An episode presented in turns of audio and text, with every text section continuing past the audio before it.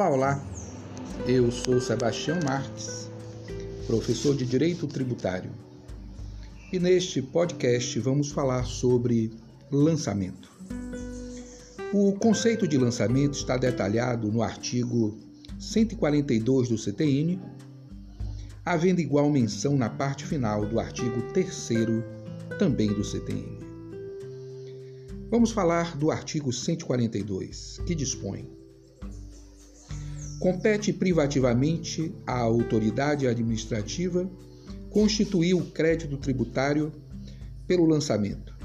Assim entendido, o procedimento administrativo tendente a verificar a ocorrência do fato gerador da obrigação correspondente, determinar a matéria tributável, calcular o montante do tributo devido, identificar o sujeito passivo e, sendo o caso, propor a aplicação da penalidade cabível. Parágrafo único. A atividade administrativa de lançamento é vinculada e obrigatória, sob pena de responsabilidade funcional. Já o artigo 3 do CTN diz o seguinte: tributo é toda prestação pecuniária compulsória em moeda ou cujo valor nela se possa exprimir, que não constitua sanção de ato ilícito, instituída em lei e cobrada mediante atividade administrativa plenamente vinculada. É exatamente essa atividade administrativa plenamente vinculada que é o lançamento.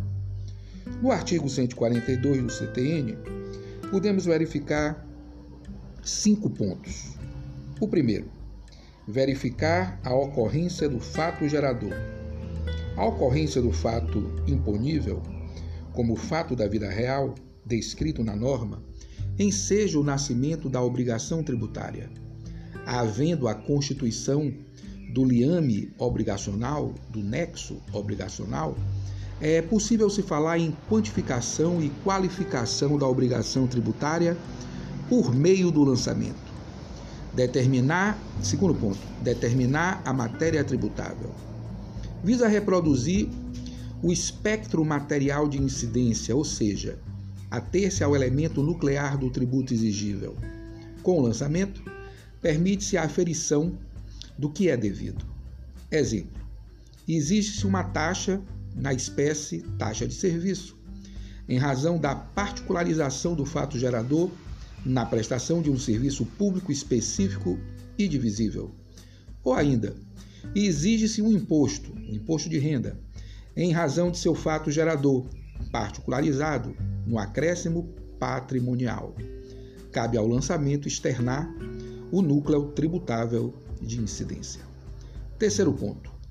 Calcular o montante do tributo devido. Permite-se a aferição do quanto é devido. Assim, o lançamento torna o crédito tributário, antes inexigível e líquido, em crédito exigível e líquido.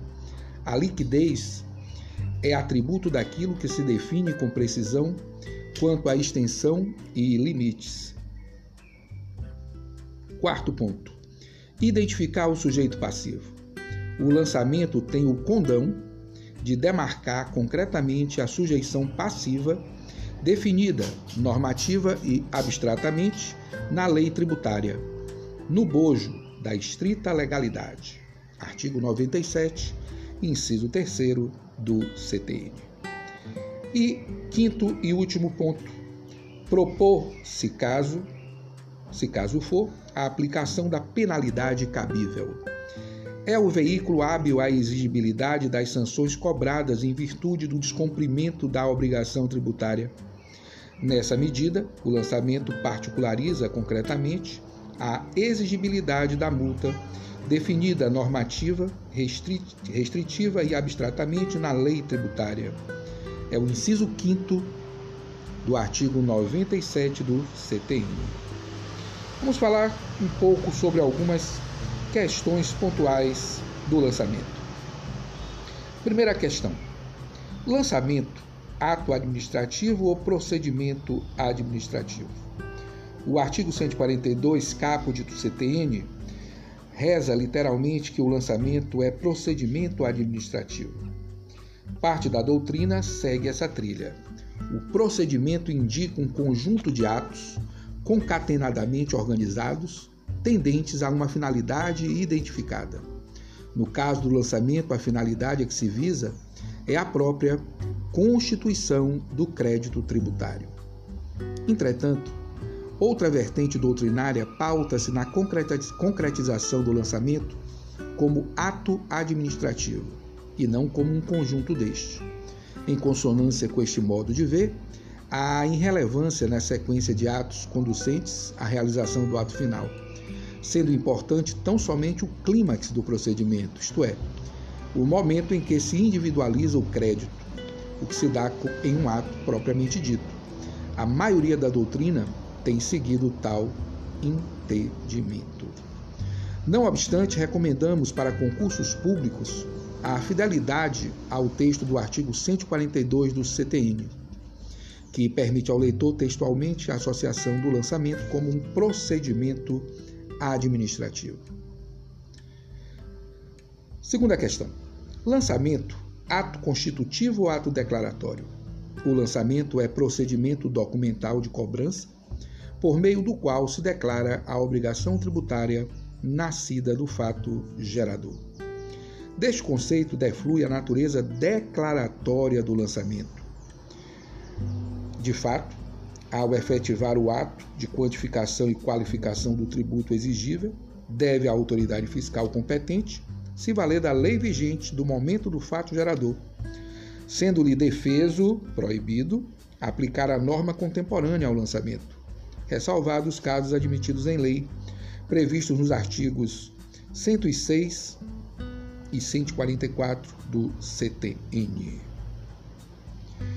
Por outro lado, o artigo 142, na sua parte inicial, diz o seguinte: compete privativamente à autoridade administrativa constituir o crédito tributário pelo lançamento. Deste conceito, deflui a natureza constitutiva do lançamento. Sendo assim, é defensável a natureza jurídica mista ou dúplice para o lançamento, isto é, constitutiva do crédito tributário e declaratória da obrigação tributária. Terceira questão: lançamento. De quem é a competência para sua efetivação? Novamente, o artigo 142, caput do CTN, vai nos ajudar. Ele diz que a competência para a efetivação do lançamento é da autoridade administrativa.